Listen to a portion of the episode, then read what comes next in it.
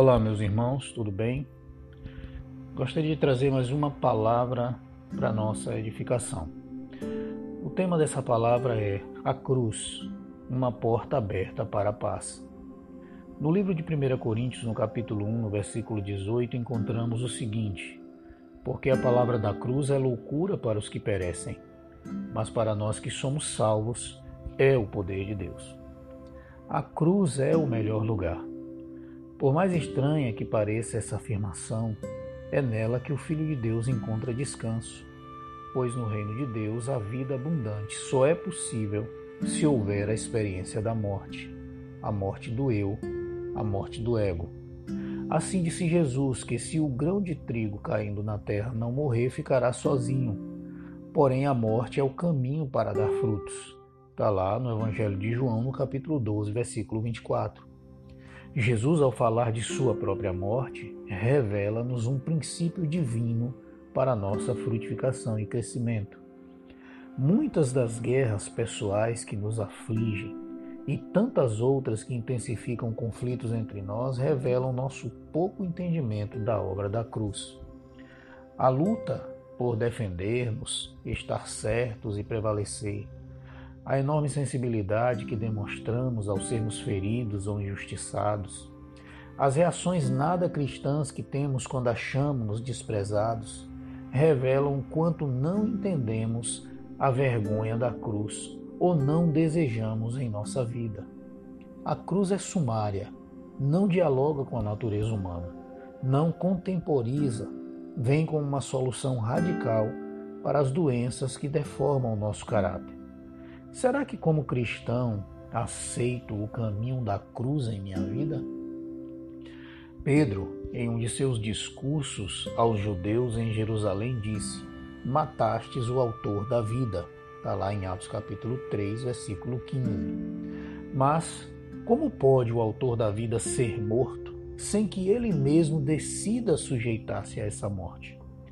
A contradição dessa afirmação revela-nos a grandeza desse Deus. Ele, sendo o autor da vida, sujeitou-se livremente, espontaneamente, aceitando a vergonha que havia na morte da cruz. Sendo perfeito, sem nunca cometer pecado, humilhou-se a si mesmo e deixou-se esmagar, perdendo toda, toda dignidade e respeito, deixando-se tratar como o pior de todos os homens. O escritor de Hebreus diz que ele suportou a cruz e desprezou a vergonha. Está lá em Hebreus capítulo 12, versículo 2. E eu, quem sou? Diante da singularidade de um Deus que voluntariamente deixa-se desprezar por suas criaturas, não estabelecendo nenhum limite à sua humilhação. Está lá em Filipenses 2, de 5 a 8.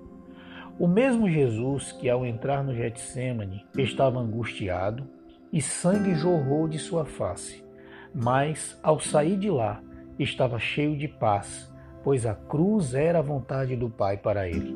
Sinto-me então tentado a chamar o instrumento de minha morte de bendito, e de repente ela parece-me muito atraente.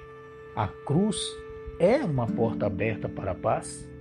Parece que sim, pois a cruz oferece ao homem o que ele precisa: a morte.